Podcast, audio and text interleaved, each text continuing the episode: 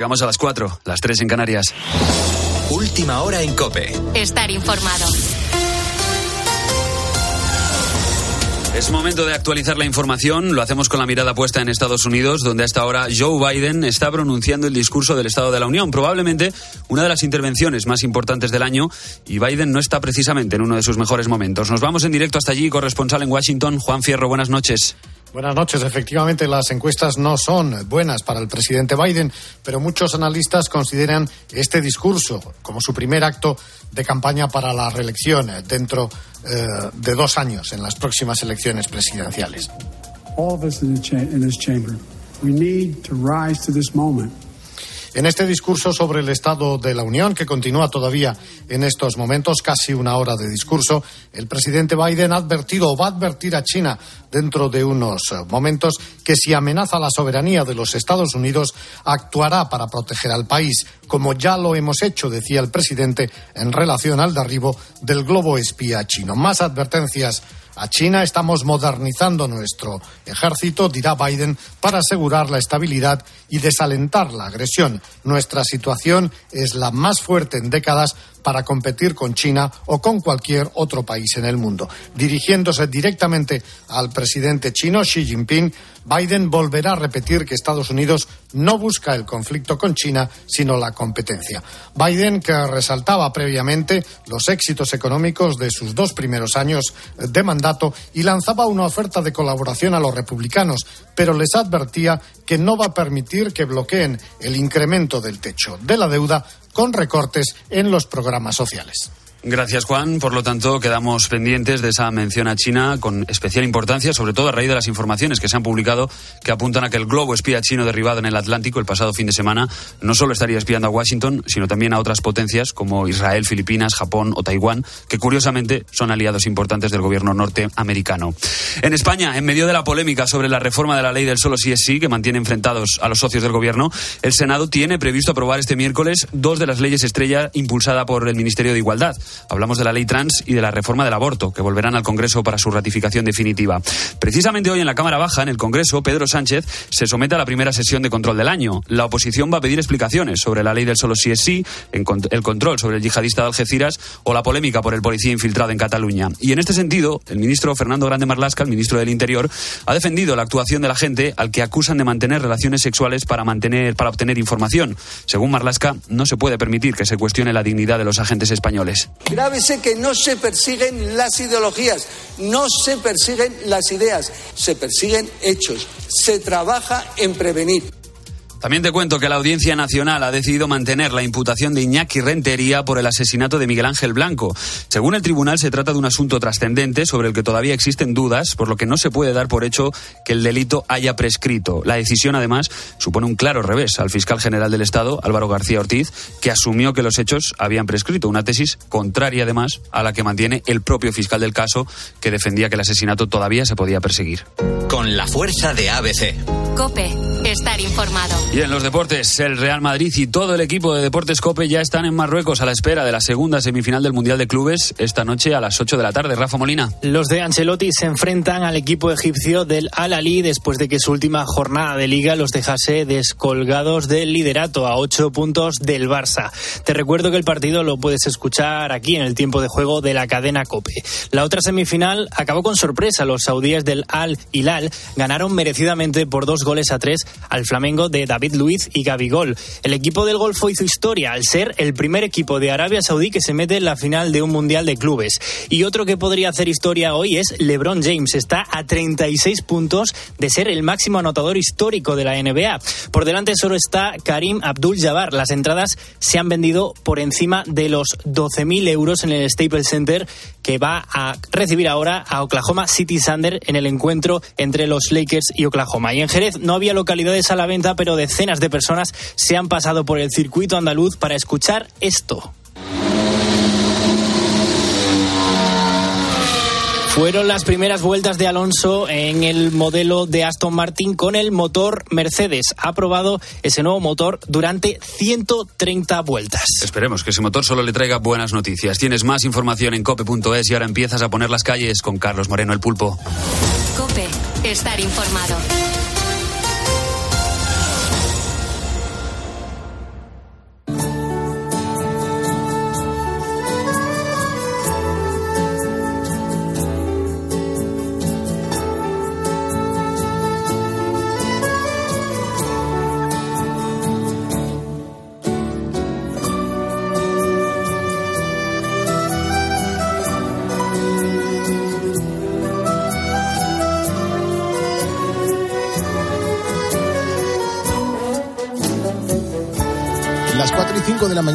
Las 3 y 5 de la mañana en las Islas Canarias. Muy buenos días. Gracias por estar escuchando la radio. Gracias por haber llegado hasta esta hora. Es una hora complicada, ¿eh? Pero claro, cuando empezamos a poner las calles, nos damos cuenta que es fundamental, que cada uno tenemos una obligación y una necesidad. Hay gente que está trabajando y hay mucha gente que es insomne y que ha llegado hasta aquí con un motivo de acompañarnos entre todos. Nosotros te acompañamos a ti, tú nos acompañas a nosotros. Eh, Hoy vamos a poner en las calles a este miércoles 8 de febrero de 2023 y siempre alejándonos de la política y de los malos rollos. Hay historias positivas que muchas veces pasan desapercibidas si no eh, buceamos en la prensa y nos cruzamos con ella y son dignas de mención e incluso de arrancar como noticia preferencial en un programa de radio. Yo creo que la mayoría de nosotros estamos acostumbrados a oír y también a ver desde que nacemos, pero hay personas que no tienen tanta suerte. Hoy quiero poner la primera calle positiva del día con una niña a la que siendo un bebé le diagnosticaron una rara enfermedad de la vista. Se dieron cuenta porque tardó muchísimo tiempo en empezar a andar y siempre parecía como si estuviera despistada. Lo que realmente ocurría es que no veía bien y todo lo que iba aprendiendo lo hacía a tientas. Sus padres estaban preocupados por el desarrollo tardío que presentaba la menor, pues decidieron ir al médico y ahí es donde descubrieron su dolencia. Además de ponerle un tratamiento especial para tratar de corregir su minusvalía, la primera decisión que tomaron es hacerle unas gafas. Y aquí viene lo mejor. Sus padres han grabado en vídeo la reacción de la niña, que tiene tan solo dos añitos, cuando le pusieron, pues, por primera vez las lentes. Y te aseguro que es emocionante.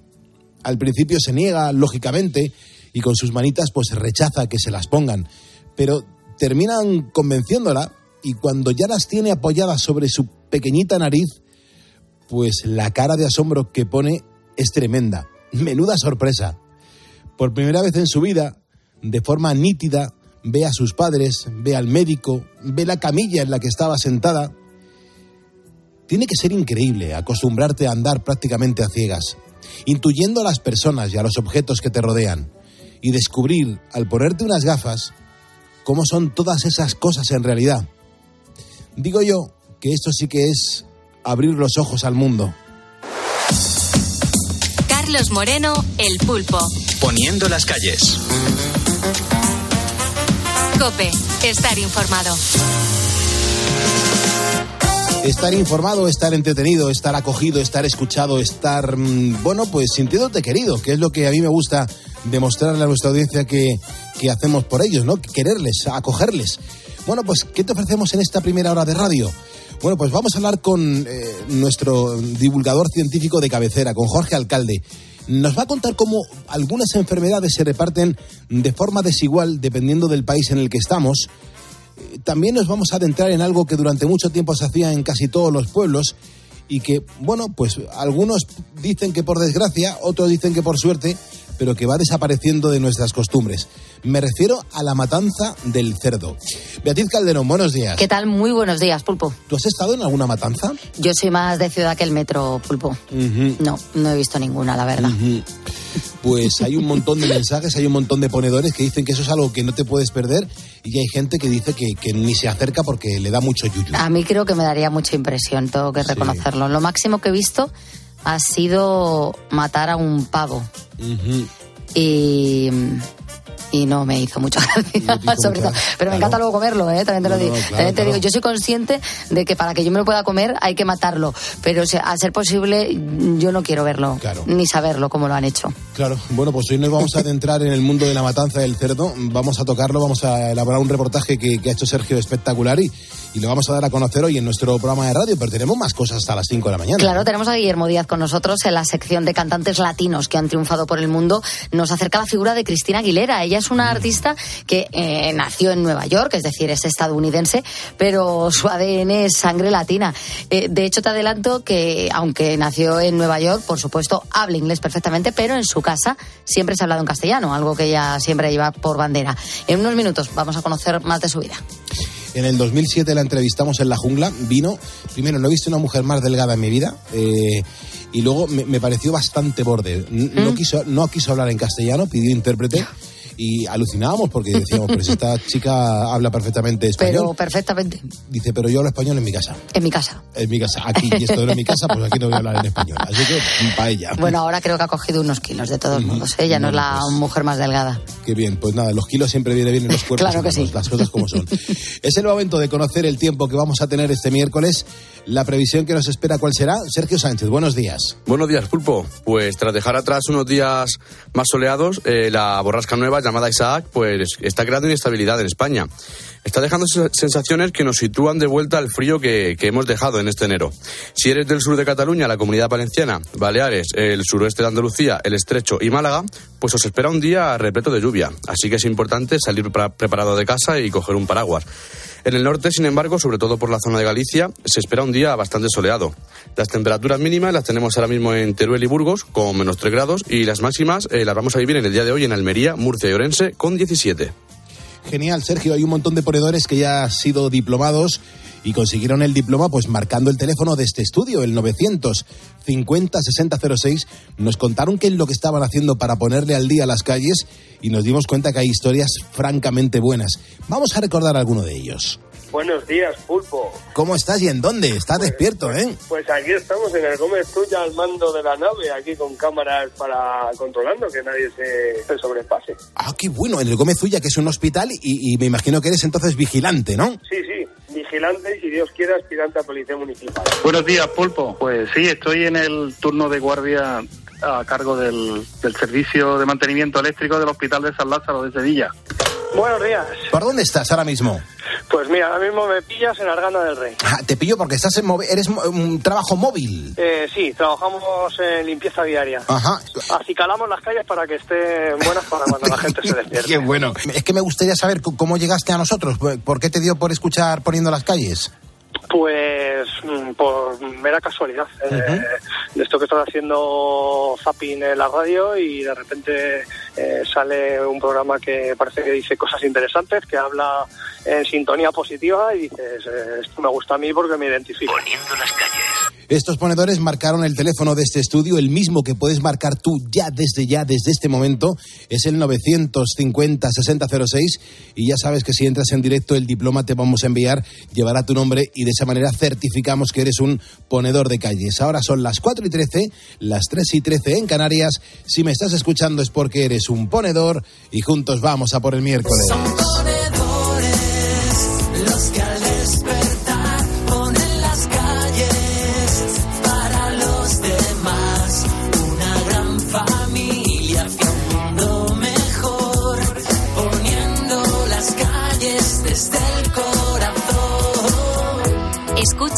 Las calles. Con Carlos Moreno, El Pulpo. Cope, estar informado. Pues hoy en facebook.com barra poniendo las calles te estamos preguntando si has estado en alguna matanza, en una matanza de cerdo. ¿En dónde, si es que has estado? ¿Y con qué edad estuviste? Más que nada por saber eh, quién de nuestra audiencia pues ha vivido esa experiencia.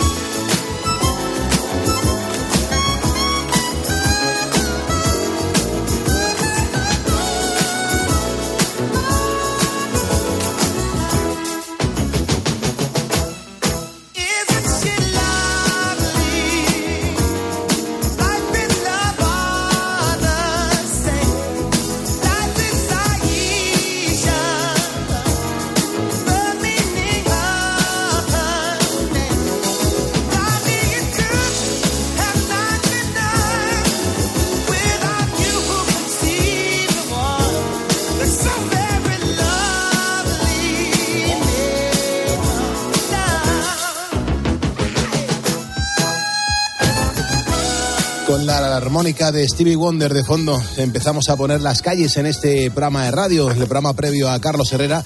Vamos a ver cómo llevamos hoy el tema de lo- del estómago, porque hay mucha gente, claro, que, hablar de la matanza de cerdo, vea, eh, va a sufrir las cosas como son, eh, pero no deja de ser una de las tradiciones que tiene España y en un montón de pueblos se siguen celebrando y además hoy los ponedores pues nos están contando cuándo fueron por primera vez, des- desde cuándo, por qué, en qué localidad, cómo lo vivieron, si les dejaron entrar siendo pequeñitos o no.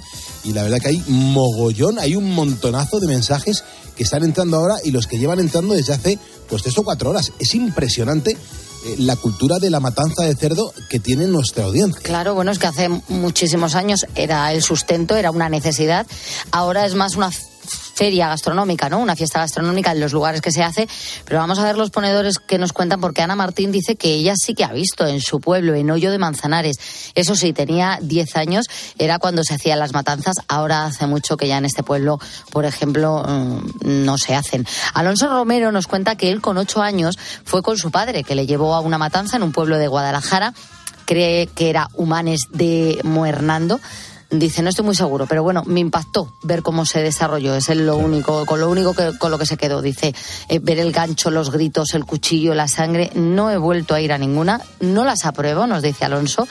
Para matar a un animal no es necesario producirle semejante dolor, cuenta, y dice que cree que a fecha de hoy están prohibidas. Bueno, no debe ser porque hay en sitios donde sí se realizan, y de hecho hay ferias y cartelería y están promovidas por el ayuntamiento. Pero claro, no sé cómo funcionará. Enseguida vamos a hablar de, de ello precisamente para saber eh, cómo se hacen a Para día de hoy. datos, claro, claro. claro. Eh, Juan Muñoz dice que están varias, en el Pedroso, en Cortijos Nuevos, en Castillo de Locubín, en Olla del Salobral. Dice, también he visto matar corderos, pulpo, los primeros de chico en el campo y el último hace tan solo dos fines de semana ahí en la carrera del caballo después de un gancho de montería. O Martín, que también nos cuenta que él ha estado en muchas, en casa de sus abuelos, mataban dos cerdos en cada una, así que todos los años asistía a dos matanzas en Madrigal de las Altas Torres. Bueno, yo la, la experiencia que tengo de, de matanza de cerdo, yo tendría pues unos 14 años aproximadamente. Fue en Toro, en la provincia de, de, de Zamora, ¿En Zamora? Torres, Torres Zamora, y, y me acuerdo que me acuerdo que mm, me sorprendió muchísimo, pero mm, se me quedaron grabados los gritos del, del cerdo, del animal, au- aunque me dijeron que le habían aturdido. Pues yo lo- lo- los gritos sí que los tengo grabados ahí y me acuerdo toda la parafernalia de la cantidad de gente que en torno a, al cerdo una vez abierto, con todas las cosas que se empezaron a producir, a hacer y luego toda la gente que comió de ahí. Que Fue comió de ahí, claro. Bueno, eh, y además lo pasamos muy bien porque hubo una chuletada anterior y bueno, pues íbamos, me- iba con mis padres, iba con dos matrimonios amigos de mis padres y con sus hijos y lo pasamos muy bien, pero, pero son cosas que se te quedan ahí, incluso el olor, incluso el frío que hacía, era una, una un- primera hora de, de un sábado, un domingo por la mañana con un frío tremendo y recuerdo la, la matanza del cerdo de esa manera. Bueno, lo- hoy se trata de conocer cómo lo vivieron nuestros ponedores, en qué momento, en qué localidad, qué años tenían y si, por ejemplo, dejarían verlo a sus hijos. En facebook.com barra poniendo las calles estamos leyendo los mensajes que nos estás dejando. Ahora mismo somos 87.330 ponedores. Si te sumas, aquí me aparece tu nombre y te menciono para darte las gracias y la bienvenida al primer despertador de la radio.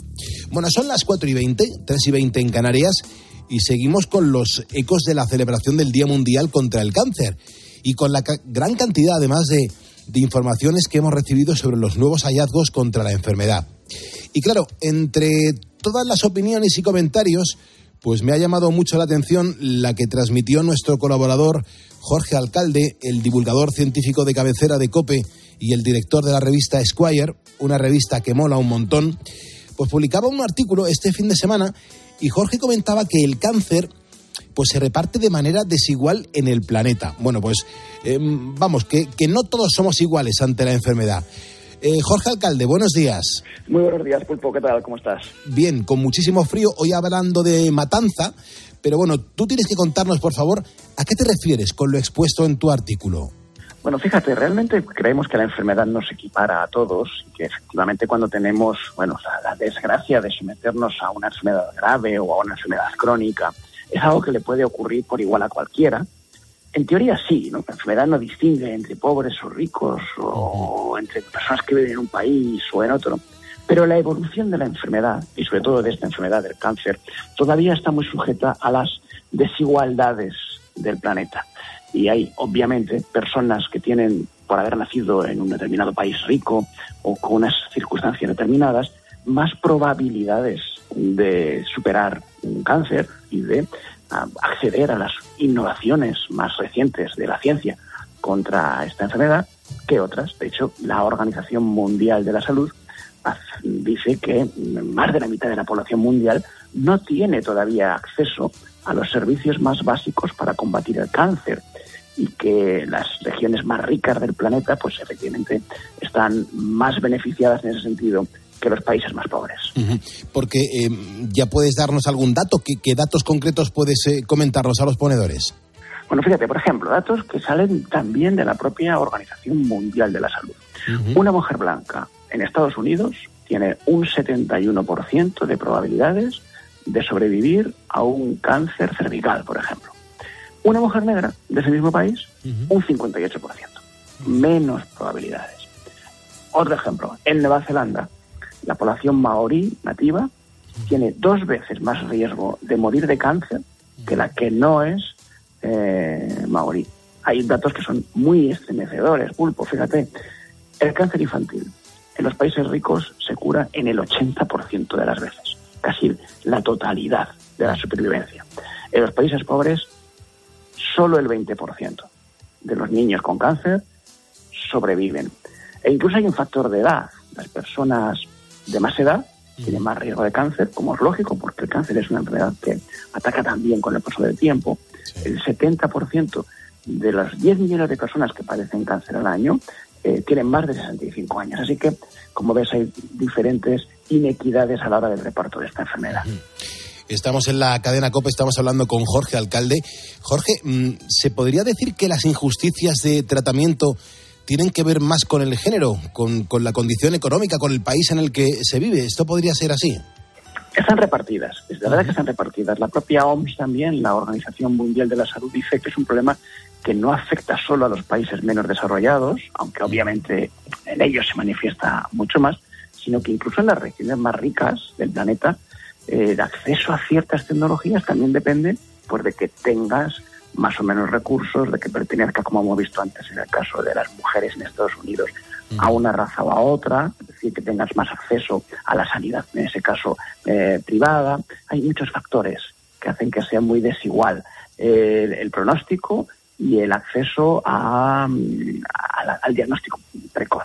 Porque, claro, lo, lo más importante precisamente es que conforme las tecnologías van avanzando y son cada vez mejores, detectar un cáncer antes de tiempo es una garantía de supervivencia, es una garantía de que se va a curar con más facilidad. Y detectar un cáncer antes de tiempo mm, requiere recursos sanitarios muy desarrollados, un sistema de cribado, eh, por ejemplo, lo que pasa en, en los países ricos como España, con las mamografías a las mujeres a partir de los 50 años. Es decir, son sistemas que permiten anticipar mucho la enfermedad y curarla, afortunadamente. Pero, por desgracia, no todo el mundo cuenta con esos mecanismos. Hombre, eh, con esto que nos estás contando aquí en Poniendo las calles en la cadena COPE, me imagino que ya se conocerán las consecuencias que puede tener esta situación, ¿no? Pues consecuencias directas para la supervivencia. Si nosotros decimos que eh, el cáncer infantil en el mundo rico pues se cura en el 80% de las veces, mm, estamos haciendo que la inmensa mayoría del mundo no acceda a esos ratios de supervivencia y por lo tanto eh, la, la estadística descienda muchísimo. Es decir, que tendríamos una enfermedad en la que a lo mejor ya estamos muy cerca de combatir con muchísima eficacia, afortunadamente por los grandes avances de la ciencia, pero que por las desigualdades entre unos países y otros, entre unas regiones y otras, o incluso entre, dentro del mismo país, entre pertenecientes a una escala social u otra, pues todavía estamos lejos de poder decir que el cáncer es una enfermedad masivamente curable. Claro. En cualquier caso, Jorge, la lucha contra el cáncer, mm, pienso que, que sigue siendo una fuente de grandes éxitos, ¿no? Por supuesto, yo creo que el mensaje que además tenemos que dar a esta hora de la mañana es, sigue siendo positivo. Y, y la celebración hace unos días del Día Mundial del Cáncer ha servido para que pongamos encima de la mesa la cantidad de interesantísima ciencia que se está haciendo para curar la enfermedad. Ya hay muchos cánceres que tienen ratios de supervivencia muy superiores al 80% si se detectan con tiempo. Eh, la eh, inmunoterapia, por ejemplo, es una auténtica maravilla a la hora de tratar um, en el futuro algunas enfermedades. Los sistemas de diagnóstico precoz que permiten incluso a veces con, con eh, análisis de sangre detectar los restos de lo que puede ser en el futuro un tumor antes de que se desarrolle. Yo creo que efectivamente la ciencia tiene en su mano un combate eficaz contra el cáncer a medio plazo o incluso a corto plazo. Ahora nos corresponde a nosotros y sobre todo a nuestros políticos, a nuestras administraciones, que eso esté repartido equitativamente en todo el planeta. Pues Jorge Alcalde, no te quito más tiempo, todavía tienes un ratito para dormir antes de comenzar la jornada, pero gracias por asomarte aquí a poniendo las calles, te mando un abrazo enorme y ojalá que la salud pues no sea una forma de discriminación social. Ojalá que así sea. Nosotros vamos a estar aquí muy atentos y, por supuesto, contando cada avance que se produzca. Que pasen un buen día. Muchas gracias, Jorge. Te escuchamos en los diferentes programas de la cadena COPE y te leemos en la revista Esquire. 426, 326 en Canarias. ¿Y tú qué piensas? Escríbenos en Twitter, en arroba cope y en facebook.com barra cope. Hola, soy el escritor Fernando Aramburu. La literatura me llevó a diversas emisoras y tuve la ocasión de ver los entresijos de la radio. Soy un radio oyente asiduo, amo la radio, me gusta la radio por dentro, por fuera y a cualquier hora del día. 13 de febrero, Día Mundial de la Radio. Gracias por escuchar Cope.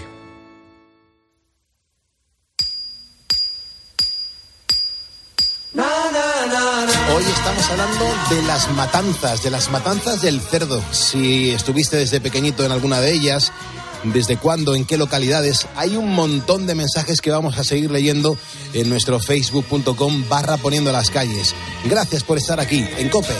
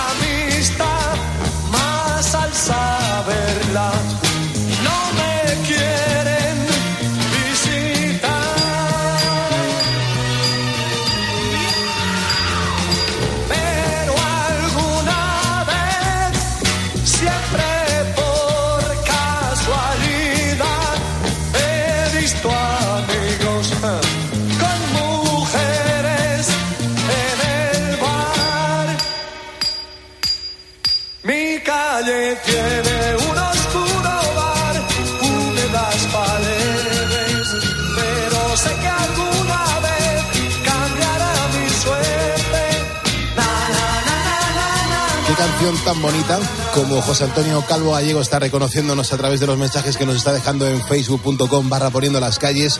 Dice, preciosa canción. La verdad que sí, los Lone Star. Un buen motivo para escucharla a esta hora, a las cuatro y media, ahora menos en Canarias. José Miguel Matías Moyano. Tenemos que rescatar, vea, el mensaje que nos ha dejado hace un buen rato.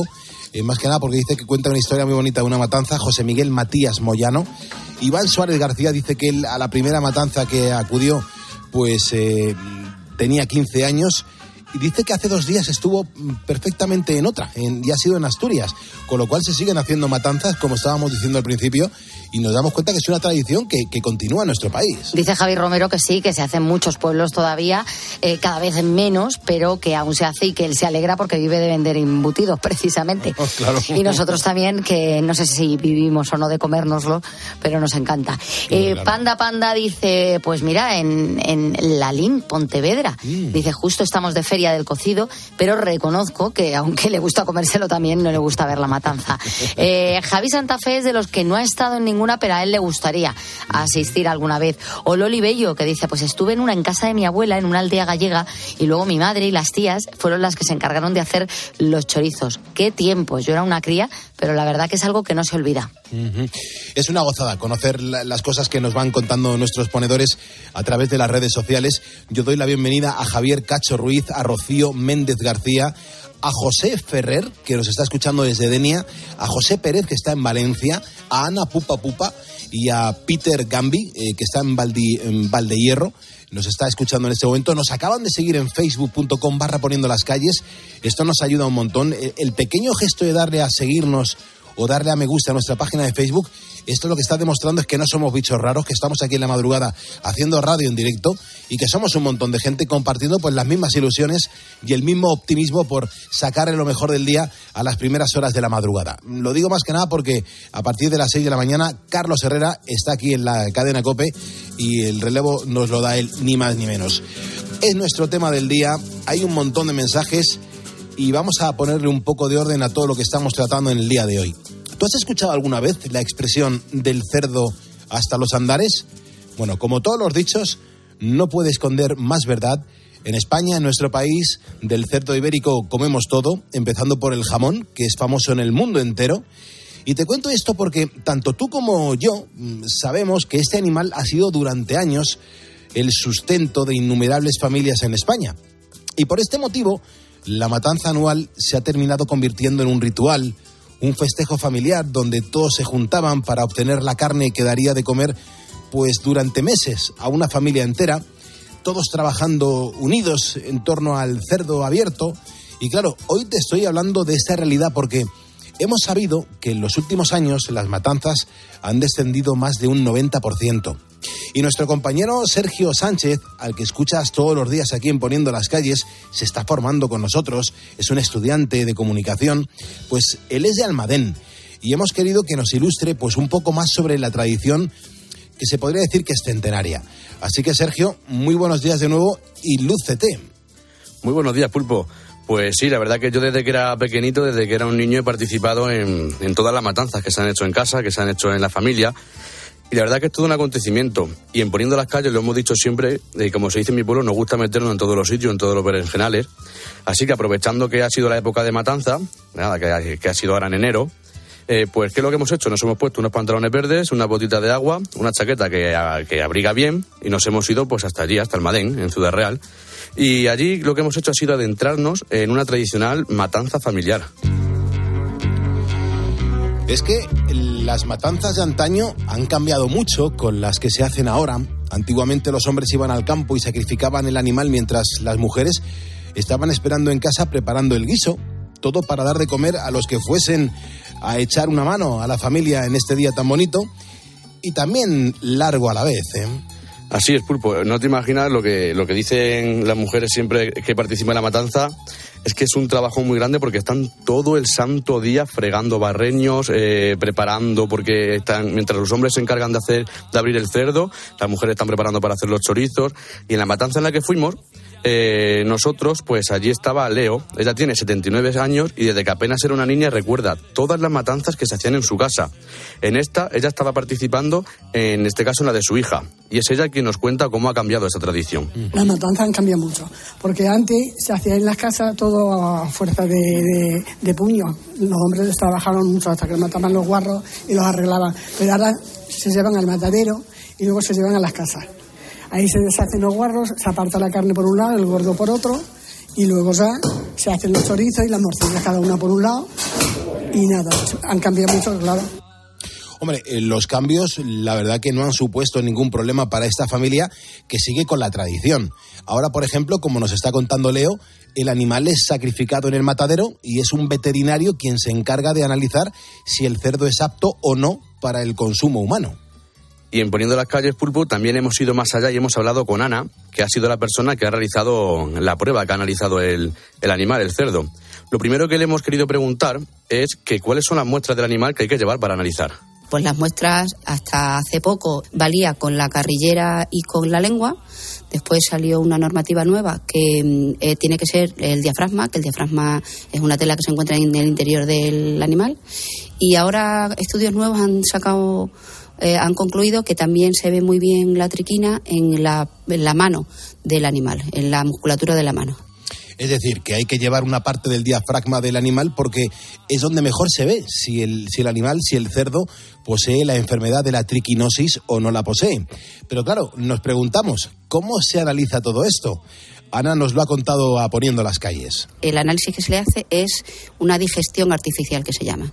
Se coge la muestra, se trocea, se coge una cierta cantidad de muestra, se tritura y se mezcla con, con, una serie de sustancias que hace que imitan lo que es la digestión en el estómago del animal. Entonces eso hace que se libere eh, las larvas de triquina y después de hacer un proceso de, de filtrado y de reposo se miran al microscopio.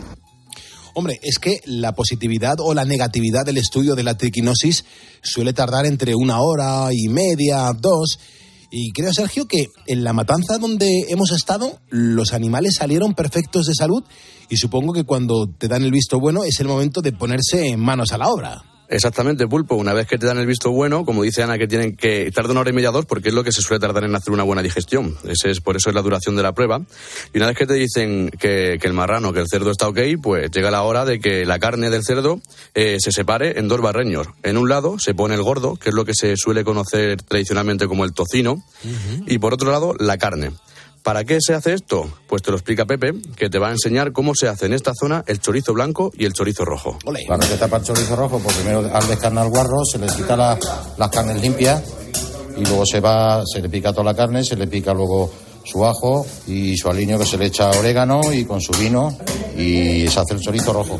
Y luego el chorizo blanco se coge con carne y un poquito de gordo. Son las dos diferencias que hay. Es lo que se, lo que se lleva por estas zonas, el chorizo blanco y el chorizo rojo. Desde luego, qué rico el chorizo, de verdad. El, chorizo es algo que a mí me vuelve loco.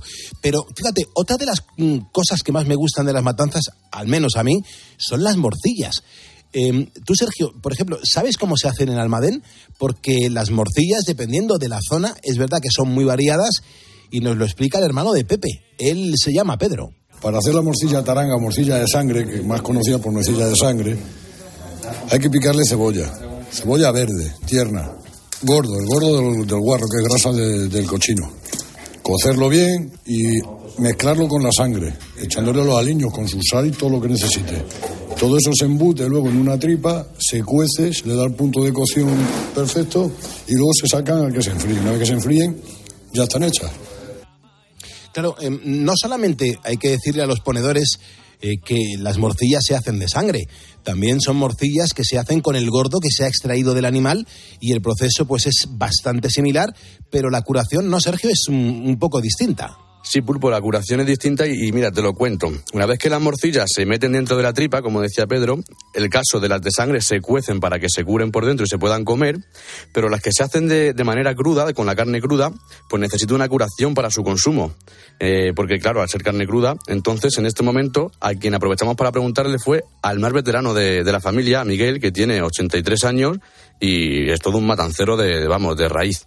Uh -huh. La morcilla hay que echar lumbre y luego con el humo de la lumbre y eso es como se curan. Tienen que estar por lo menos 15 o 20 días y el chorizo pues no necesita lumbre. Se cuelga también y se, y se seca sin lumbre y es como mejor está. Qué bonita la voz de la, de la, gente mayor, la voz de la experiencia, la voz de los ejemplos. Hombre, todo esto hay que decir que es una tradición preciosa que une además a mucha gente, porque todos estos sonidos que has escuchado son de una familia entera que estaba trabajando juntos, haciendo una matanza como las de antes, estaban cociendo calabaza, lavando tripas, preparando una comida espectacular que era un cocido a la lumbre que preparaba la dueña de la matanza, Eli. Eso es pulpo. Y lo mejor que tiene la matanza es que es echar al cocido la carne fresca que estás utilizando. O sea, que imagínate cómo, cómo estaba eso. Y además, ya que estábamos nosotros, también aprovechamos y le quisimos preguntar al dueño de la matanza, a Simón, que por qué seguía siendo de las pocas personas que siguen haciendo anualmente durante el mes de enero esta, la famosa matanza. Tradición, tradición, sí, pues seguía tradición, pero habiendo matanza nunca falta un plato de comida. ¿Y cuánta razón tiene Simón eh, con sus palabras y con su sentir?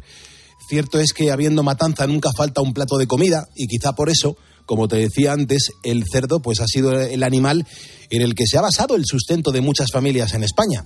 Realmente es una pena que las matanzas hayan disminuido tanto, porque una de las cosas más importantes es no olvidarnos de dónde venimos, las raíces, lo, que somos en España.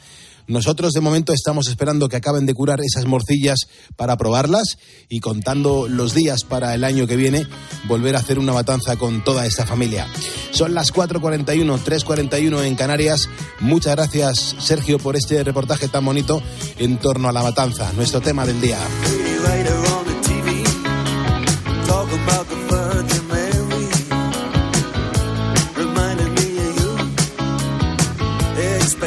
Left to come up to yeah.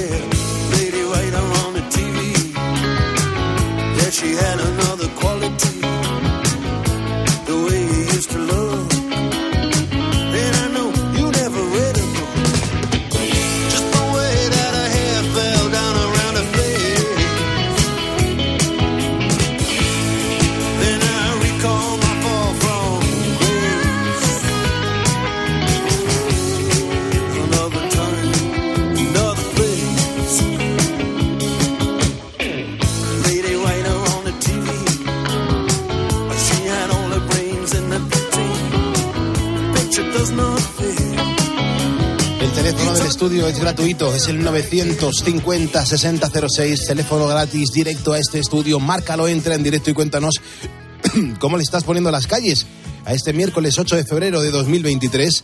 Gracias Ashley Villanueva, nos acabas de seguir. También Daniel Fernández, un vigilante de seguridad. Mi abrazo a los vigilantes de seguridad, a los funcionarios de prisiones, también a los guardias civiles y policías nacionales que ahora mismo nos están escuchando y nos están ayudando a poner las calles en este día. Hay un montón de gente que está trabajando, un montón de gente insomne que acude a este programa, pues oye, porque no concilia el sueño y porque se sienten acompañados. Gracias por elegirnos. Hablando de la matanza, vea, es un no parar de recibir mensajes. Es increíble lo que está pasando hoy, ¿eh? Hombre, Antonio Ramírez nos ha escrito para decir que esas tradiciones, como muchas otras, se están perdiendo y nos cuenta que en su pueblo, la Calahorra, cuando llegaban los días más fríos del invierno, empezaba a oler todo el pueblo a cebolla. Dice, eso es lo primero que se hace días antes de sacrificar a los gorrinos. Ahora lo recuerdo con nostalgia, pero hay que decir que era un faenón. Pica cebolla, pica carne, haz la masa para los embutidos, pero qué rico estaba todo después. Y una curiosidad, dice que si sabemos cómo se llama a la lista de las especies que se necesitaban para, Uy, para no tengo lo- ni idea, ni idea, vea. el testamento. Ah, el testamento, qué bueno, por favor, qué bueno.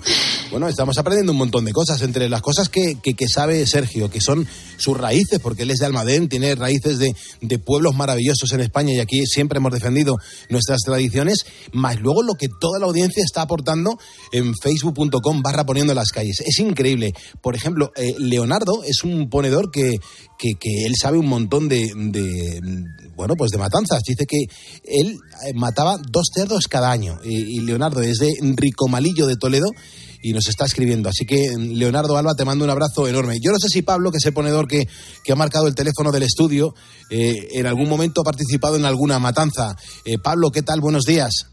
Buenos días, Pulpo. ¿Qué tal? ¿Tú has estado en alguna matanza? Pues sí, yo de pequeñito iba a veranear a Siete Aguas, un pueblo de la provincia de Valencia, y entonces me quedaba algún año a, a ver la matanza en vez de irme de vacaciones a casa. Bueno. Solía ser por Navidad. Ahora vivo en Ondara, en un pueblecito al lado de Denia. Ajá. Y, que y- hace unos años, cuando ibas tú por el número ciento y pico de oyente, así de hablé seguidores en contigo, Facebook. por cierto. Ah, y vamos por el Y ciento y pico. Sí, lo tienes que tener por ahí archivado. Sí. Y me dijiste, un día que vayamos a hacer un evento a Denia, te aviso y nos comemos una paella. Sí, es verdad, me acuerdo de ti. Pero ya hace tiempo, porque Sí. imagínate que eras era yo el ciento y pico oyente que hablaba contigo. Claro, pues eso sería septiembre de 2015 de aproximadamente. Matanza, como te digo, Mm. eh, allí en Siete Aguas, yo lo que recuerdo perfectamente era el olor, porque le quemaban la piel Sí, con unas aliagas encendidas. sí, sí, sí. sí. ¿Sabes lo que es la aliaga? Es esa hierba que quema muy bien. Sí, sí, sí. Entonces, y, y que tiene mucha fuerza además para la quemar. piel Mm. para quitarle, quemarle los pelos. Y ese olor es muy característico. Sí. Y, Y fíjate, luego, como yo era el pequeño de la familia, nosotros éramos nueve hermanos, eh, a mí me regalaban el rabo. El rabo torrao, el rabo hecho a la brasa, eso es una exquisitez. hombre, eh, es que además en ese momento se van preparando cosas para ir comiendo. También uno de los encantos de la matanza es que mientras se está trabajando y elaborando pues las cosas que salen del propio cerdo, también se puede ir picando algo. Y hay gente que, que hace auténticas obras maestras eh, típicas Sí, del pueblo. Las señoras hacían los chorizos y las morcillas y todo. Es una gozada. Es una... ¿Y se pasaba tanto frío también en aquella época? Sí hacía frío, sí, sí hacía pelete. Y estos días por aquí está haciendo mucho frío. Es verdad, es verdad. Mira, y tú sí, tú, tú, Dime, dime. perdona, Sí, Pablo, te, te has quedado parado. Cuéntame, te estoy escuchando. Pablo, te estoy escuchando, sin problema. Bueno, tenemos algún problema con la llamada de, Pablo a las 4.46, hora menos en Canarias. El teléfono es gratuito, el 950-6006.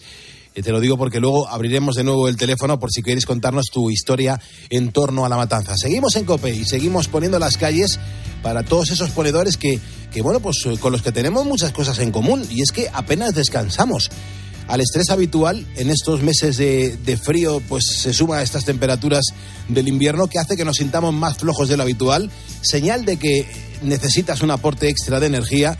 Bueno, pues no te preocupes porque tenemos la solución.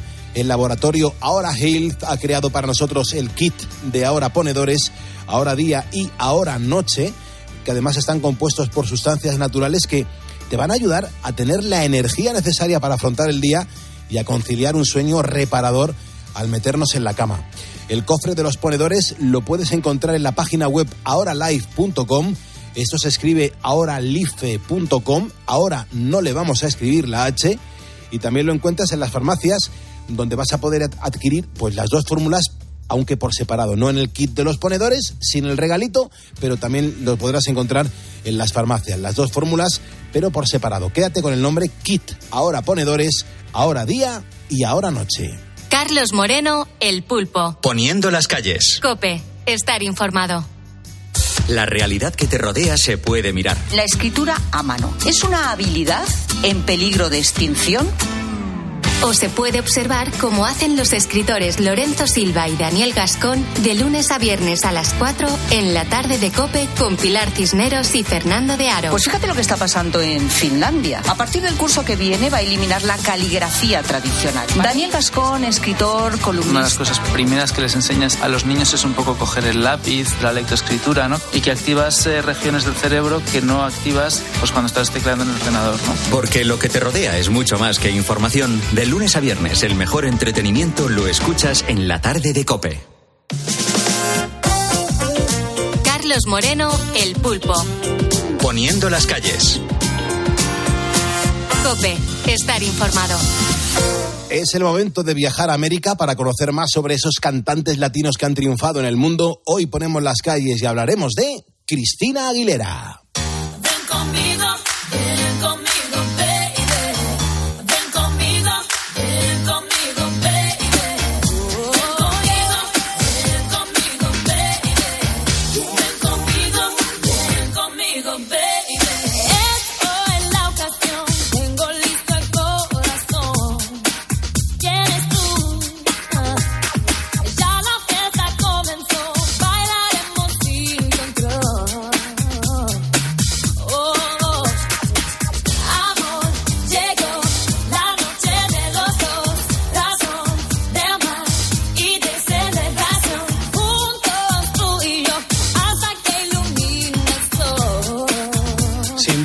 se trata de una de las mejores voces en la historia de la música latinoamericana. Hablar de Cristina Aguilera es hablar de una de las divas del pop de este milenio. Una mujer que ha triunfado cantando tanto en inglés como en castellano. Como todos los miércoles, nuestro compañero Guillermo Díaz nos acompaña a los ponedores para conocer pues un poquito más sobre esta gran artista. Hola Guillermo, ¿qué tal? Buenos días. Hola Pulpo, muy buenos días. Cristina María Aguilera nació el 18 de diciembre de 1980 en la ciudad de Nueva York. De padre ecuatoriano y madre irlandesa, desde muy pequeña supo comunicarse a la perfección en inglés y en castellano, precisamente porque pese a haber nacido en Estados Unidos, mientras sus padres estuvieron casados, en su casa siempre se habló en español, pues su madre era profesora de castellano en Nueva York. Desde muy pequeña empezó a mostrar talento para el canto, la danza y la actuación, por lo que desde muy temprana edad empezó a ser parte de obras teatrales, musicales y shows de televisión. En su localidad ya la conocían como la niña de la gran voz. Hombre, es que la fama que adquirió en los concursos de, canto locales hizo que los otros niños al enterarse de su participación en ellos, pues abandonaran el certamen o simplemente no se inscribieran. La envidia crecería hasta el punto de que Cristina Aguilera su- sufrió bullying, sufrió acoso en la escuela, lo que, bueno, pues llevó a su madre a mudarse a Pittsburgh, a Pensilvania, para alejar a Cristina del acoso escolar que sufría. Allí es donde va a intentar llevar una vida normal, pero sin renunciar a su sueño de ser ni más ni menos que una artista famosa.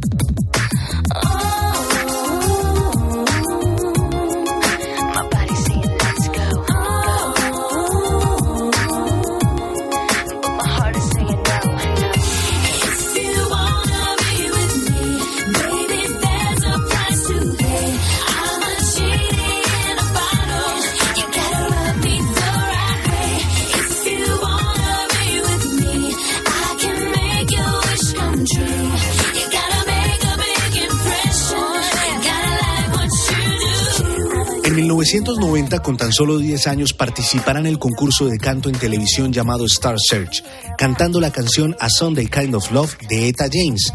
Y es que Cristina, desde muy pequeña, mostró una gran admiración por esta cantante, como también por Whitney Houston, hasta el punto de querer cantar como ellas lo hacían. Las imitaba también que incluso la gente cuando la escuchaba cantando en televisión creía que Cristina tenía en realidad 20 años. Hombre, es que será en 1993 cuando su carrera artística empezará de manera oficial al participar en el show de televisión de Disney, el club de Mickey Mouse. Claro, en esta producción compartirá plató con otros grandes artistas de la talla de Britney Spears, de Justin Timberlake, y es ahí donde se dio a conocer en todo Estados Unidos, pero el show se canceló en 1994, cuando Cristina Aguilera tenía tan solo 14 años, y en ese momento pues empezó a grabar demos para conseguir un contrato en alguna discográfica. Es verdad que costó trabajo, pero finalmente lo logró. Su debut como cantante fue en 1999 con su disco Cristina Aguilera.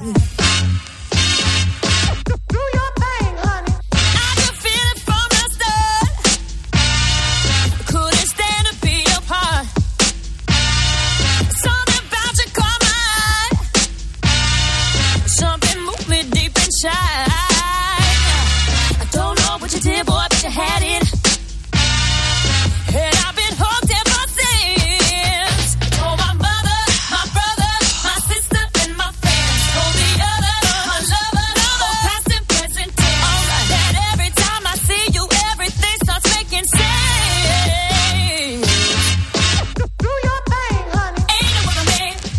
muchos los logros que conseguirá como cantante. Hará producciones tanto en inglés como en castellano, pero hay que decir que hay muchas cosas más. Cristina Aguilera es una de las artistas que más discos ha vendido en lo que llevamos de milenio. Han sido más de 40 millones de copias en todo el mundo. De ahí que sea pues una de las cantantes más icónicas de las últimas décadas. Ha ganado seis premios Grammy a lo largo de dos décadas que lleva en su carrera como cantante. Por muchos, catalogada como una de las mejores voces latinas de los últimos años. Una cantante que gracias a su perseverancia y determinación sigue cautivando a su público con su música y por supuesto con su encanto.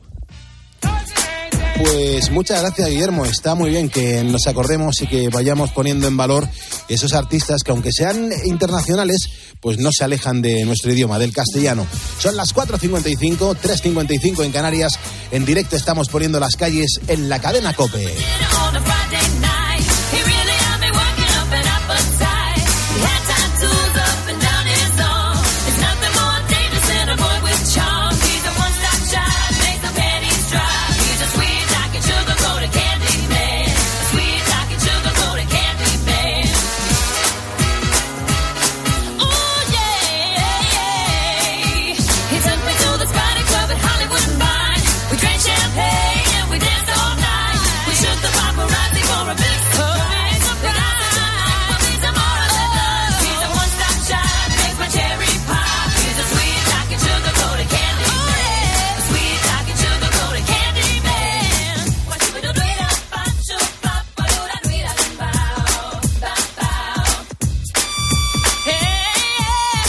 Mensajes que nos estáis dejando en facebook.com barra poniendo las calles. Pedro Miguel Bernal, gracias, nos acabas de seguir por primera vez.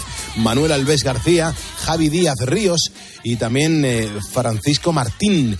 Bienvenidos. Vea, los ponedores están alterados con esta matanza que estamos hablando en el día de hoy. Sí, Adela dice que a ella ni se le ocurriría ir a ver algo así. Dice, mi marido me contó que estuvo en una cuando era pequeñito y que se quedó completamente traumatizado por los chillidos que pegaba el pobre cerdo. Sin embargo, José Ramón, eh, él estuvo entre los 11 y los 15 años, acudía todos los años en, ese, en esa época, disfrutó mucho con el ritual, nos cuenta, de comida racho que se come después, entre otras cosas, y dice, es increíble ver cómo está hecho eh, pinchados eh, en un garabullo y los chorizos se hacen entre las brasas. Dice, yo creo que esos son como placeres añorados, nos cuenta José Ramón. O Julián Ejido también nos ha escrito para decir, eh, vamos a ver, lo de la matanza se tiene que empezar con una copita de anís. Dice, y unos mantecados todo el día estás comiendo. Y yo cuando era crío y acudía a la matanza, estaba como loco deseando que nos dieran la vejiga para hacer un balón. Mm, es curiosísimo esto. O sea, claro, es que lo mejor de todo es que, claro, abrimos la espita aquí y todo el mundo mm, pues contándonos las cosas en torno a la matanza que han vivido desde que eran bien pequeños. Eh, Elías Barrera nos manda un mensaje que dice, Pulpo no tiene nada que ver al respecto de lo que estáis hablando hoy, pero ando escuchándoles, no puedo dormir porque los nervios se me mm, van acercando en este momento las pruebas físicas a Policía Nacional y dice, y gracias a ustedes pues me relajo algo y nos manda abrazos desde Sevilla. Así que Elías Barrera, mucha suerte y ojalá que dentro de poco me digas, Pulpo, eh, soy policía y me preparé pues escuchando poniendo las calles. Mucha suerte, Elías. Y también un ponedor que se llama Adrián García nos escribe, dice, Pulpo, te escribo desde el clínico de la Malvarrosa. Estoy operado desde ayer de mi cadera, mm, una cadera mecánica que me han colocado una prótesis con 30 años y ya os sintonizo y me alegráis el dolor que tengo.